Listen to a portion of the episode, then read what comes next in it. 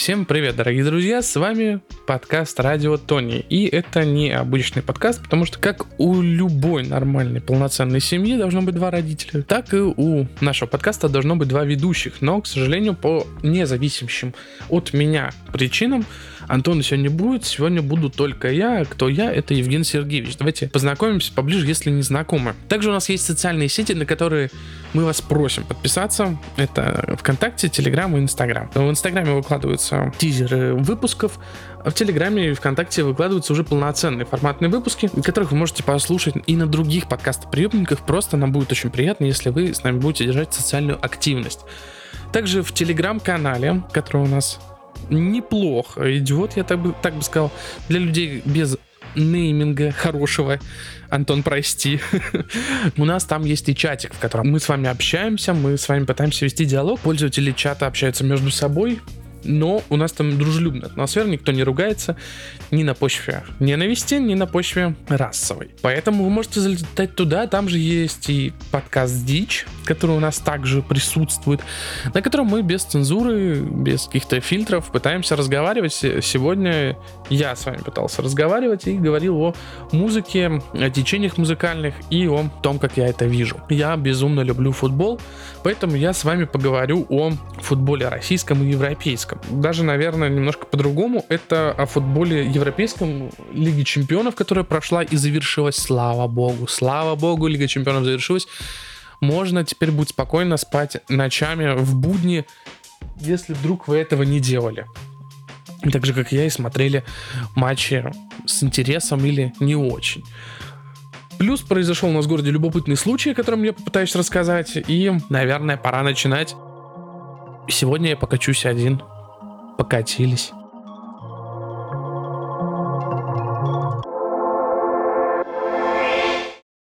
Ну а начнем, наверное, с новости, которая меня потрясла до глубины души. Она меня и рассмешила, и огорчила, и стало немножко жалко животное. Объясню, в чем ситуация. Если вы живете в Петербурге, то вы видели неоднократно, наверное, как проезжают люди на лошадях, предлагая прокатиться за, ну, не символические деньги, я бы так сказал. Иногда, кстати, они бывают так же навязчивые, как вот эти, знаете, маскоты.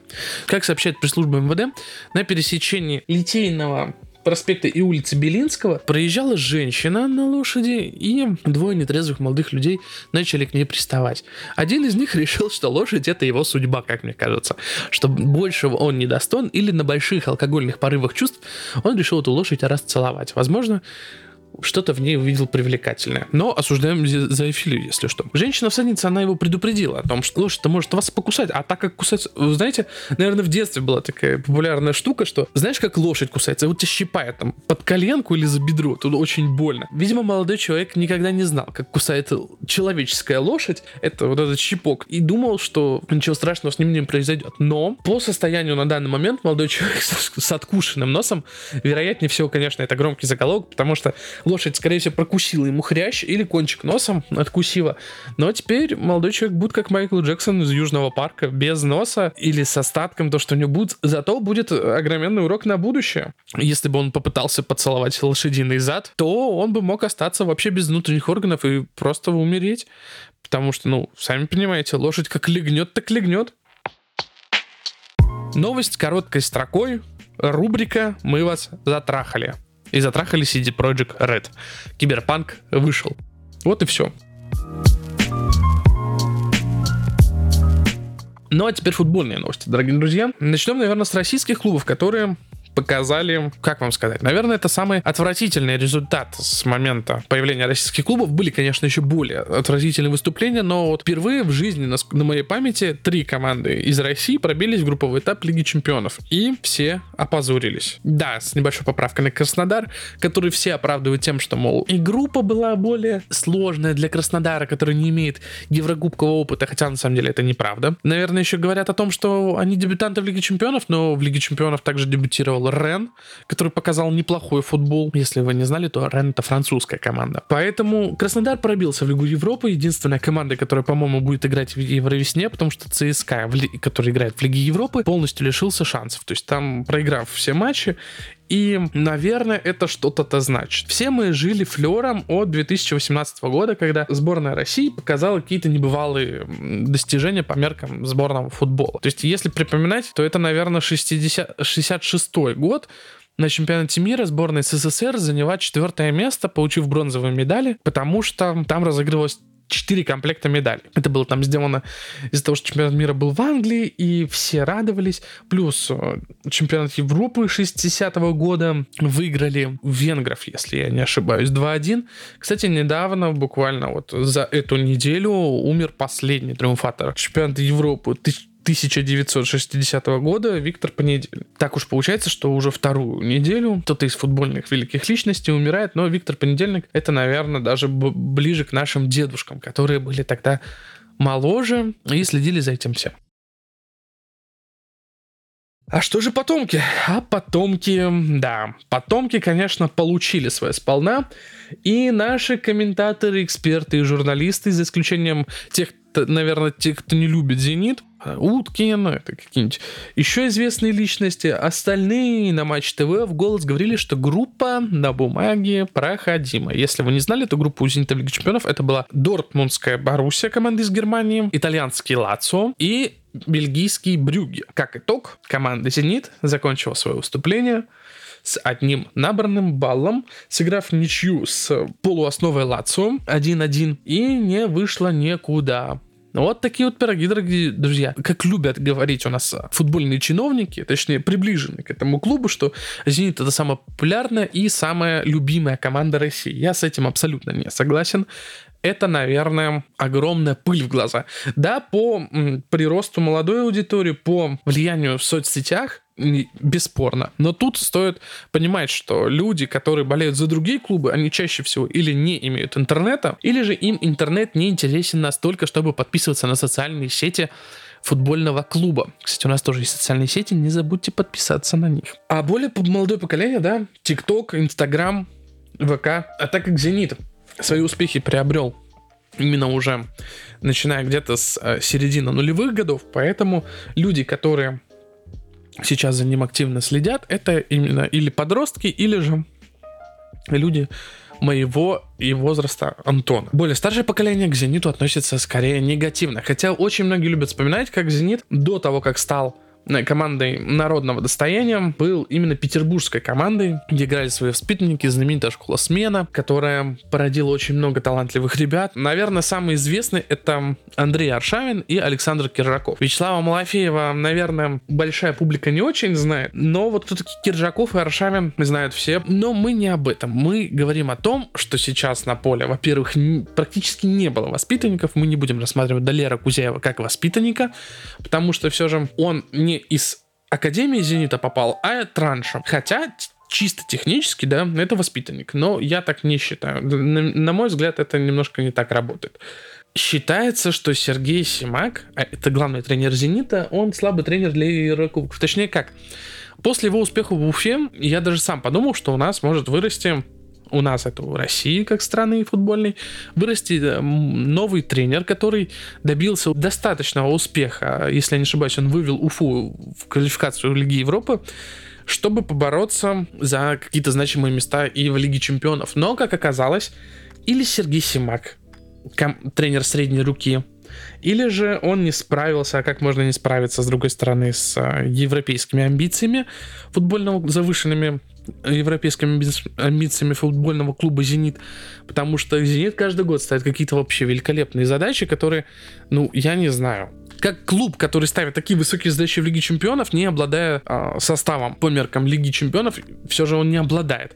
Для нашего чемпионата, для нашего внутреннего пользования, да, у «Зенита» состав на голову, наверное, на две головы сильнее чем у любой другой российской команды. Если проводить аналогию с европейскими чемпионатами, то это все же Парис Сен-Жермен из Франции, который просто скупает э, очень много хороших игроков, покупает на огромнейшие деньги, благовладельцы, как говорится, позволяет, но в Лиге Чемпионов они добились э, только одного выхода в финал. И то в прошлом году, в остальном абсолютнейший провал, максимум это выход в одну четвертую Лигу Чемпионов. Позор, Зенит, позор вам, можете дальше пытаться покупать игроков за 50 тысяч рублей. Время покажет. Также был представитель из Москвы, а именно московский локомотив, который попал в сложную группу. Это Бавария, мюнхенская, немецкая команда, Атлетико Мадрид, Сами понимаете, Мадрид в названии уже что-то говорит, а это именно Испанию.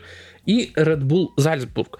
Э, чтобы вы понимали, Red Bull Зальцбург — это команда, которая как наш Краснодар. Если вы смотрите, смотрите российский футбол, то есть команда не такая возрастная, а если я не ошибаюсь, ее, у команды было другое название, ее просто выкупил концерн Red Bull, который дал свое название и сделал академию новостроящегося коллектива в Германии Red Bull Leipzig. Лейпцигу, если я не ошибаюсь, около 10 лет от роду. И за этот путь Red Bull Лейпциг сейчас дает очень хороший бой. Red Bull Сальцбург это считается фарм даже клубом, наверное, Red Bull Лейпцига, потому что поставляет своих талантов именно в эту команду. Так что с Лейпцигом можно было бы бороться за Лигу Европы, больше шансов. У Локомотива не было ничего, показав странную игру, потому что, наверное, первые три матча это была игра, за которую можно было бы, игра, которую можно было бы гордиться, дальше какой-то пошел сплошь, сплошь оборонительный футбол в лучших традициях сборной России в данный момент. То есть э, на это было смотреть невозможно, несмотря на то, что команда играла там в каком-то усеченном коронавирусном составе, но это оправдание в пользу бед. Есть примеры стран, которые, в принципе, по футбольному где-то вот с нами на одном уровне, например, Украина, у которых что Шахтер, что Динамо Киев показывали более-менее привлекательный футбол, да, несмотря на то, что Шахтер проиграл два матча немецкой команде с общим счетом 0-10, они вышли в Лигу Европы из также достаточно сложной группы, где был Реал Мадрид, Мюнхен, Блакбахская, Боруссия, ух, я выговорил, и итальянский Интер. И они вышли из этой группы в Лигу Европы, попутно обыграв Реал дважды, если мне не изменяет память. Ну что же, наверное, с футболом с постсоветского пространства можно закончить и перейдем к футболу мировому. Французский ПСЖ, который я уже упоминал, играл с турецким клубом Истанбул Баших, Баших Шахир. О, господи, турки, какие у вас сложные названия. На 14 минуте матча произошел спорный эпизод. Главный арбитр из Румынии, Авидио Хациган, среагировал на конфликт за пределами поля. Ассистент турецкого клуба Пьер Вибо спорил с резервным арбитром Себастьяном Кальцеску. Хациган, напомню, что это главный арбитр, уточнил, кому конкретно показать красную. А резервный арбитр сказал, показывая на ВБО, сказал, что вот тому черному парню. Стоит, наверное, сказать, кто такой резервный арбитр. А резервный арбитр э, Себастьян Кальцеску, у него достаточно необычная судьба. И, наверное, наверное, как и на права стоит э, арбитрам сдавать психологические тесты. Потому что если посмотреть его биографию, покопавшись с ней немного, можно выяснить, что у него сбежала невеста, к примеру. Ну, это уже психологический удар, на мой взгляд. То есть, э, человек готовился к свадьбе, тут бац, и нет у тебя никого. И ты снова один. Это обидно. Также у него произошла смерть близкого человека, которому он доверял, а именно смерть отца. Но вследствие всех этих событий у него были две попытки суицида. И человека с такой психикой нестабильной, а матч был решающим на три команды как минимум, от этого матча зависело, кто выйдет в следующий раунд плей-офф. Был огроменный накал страстей, потому что ПСЖ нужно обязательно было побеждать. И тут вот на 14 минуте такое происходит. У меня бы, наверное, взорвалась голова. Если бы зрители пускали на трибуну, у всех бы, наверное, взорвалась голова. Потому что, несмотря на то, что он назвал ассистентом из тренерского штаба Словом, на букву «Н» сразу начался, естественно, скандал на поле, после чего футболисты Истанбула на 14 минуте сказали, что мы покидаем поле. В составе игроков ПСЖ также были темнокожие футболисты, которые также сказали, что мы не будем играть. Вот такое вот происходит у нас в футболе. Футбольное мировое сообщество предложил вариант раз... дальнейшего развития событий, в ходе которого матч был доигран с 14 минуте при остановке, но было жарко, конечно. И вот вообще никто же, наверное, по факту, кроме болельщиков ПСЖ, которых достаточно много сейчас, из-за их вложений, не смотрел этот матч, потому что, ну, не представлял он интереса такому большому количеству людей. Но вот именно этот скандал просто взбудуражил всю общественность. И хочется привести цитату футболиста из Стамбула, нападающего Дембаба. Как вы понимаете, по имени фамилии, это тоже темнокожий футболист. Когда ты говоришь о белых, ты не использовал этот белый парень. Но когда ты говоришь о темнокожем, говоришь этот черный парень. К чему ведется, опять же? УЕФА, которая борется с расизмом во всех его проявлениях, после известных случаев с Джорджем Флойдом, I can brave, вот это все, футболисты стали на одно колено с поднятой рукой или же просто вставали на одно колено в честь солидарности темнокожим фут, футболистам, игрокам, жителям этой планеты, так как им тяжело. И тут вот такой скандал. Очень сложно говорить о и называть черное белым, не в контексте расизма, не подумайте, потому что проблема расизма существует. Э, не в том виде, в котором нам, нас пытаются эм, обвинить, но какие-то отголоски отношения к чернокожим людям на мотив того, что а это люди второго или третьего сорта. Но ведь, с другой стороны, по большей части виноваты сами, давайте уж признаем. Это не из разряда, что если вы бедный, просто найдите работу, или если вы бездомный, просто купите дом как говорили нек- некоторые замечательные женщины.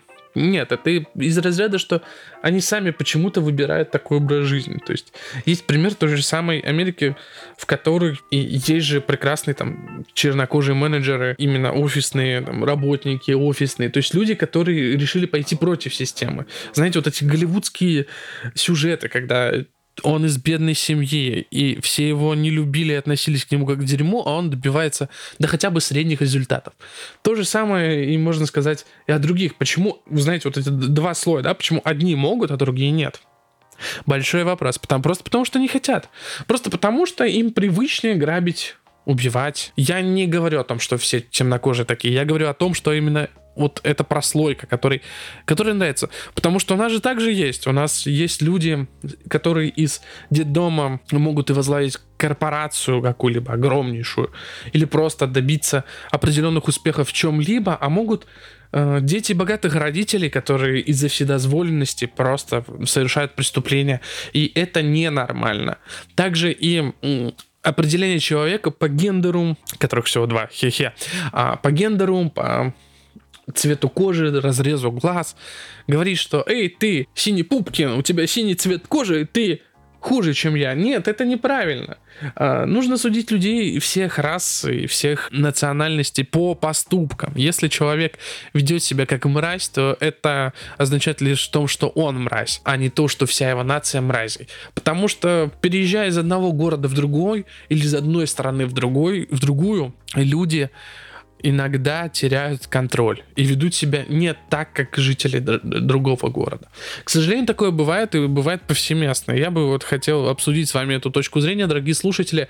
Если вы привыкли, что я тут буду шутить, нет, это, наверное, будет какой-то, не будет моралфажества, но просто хочу поговорить о моральном аспекте.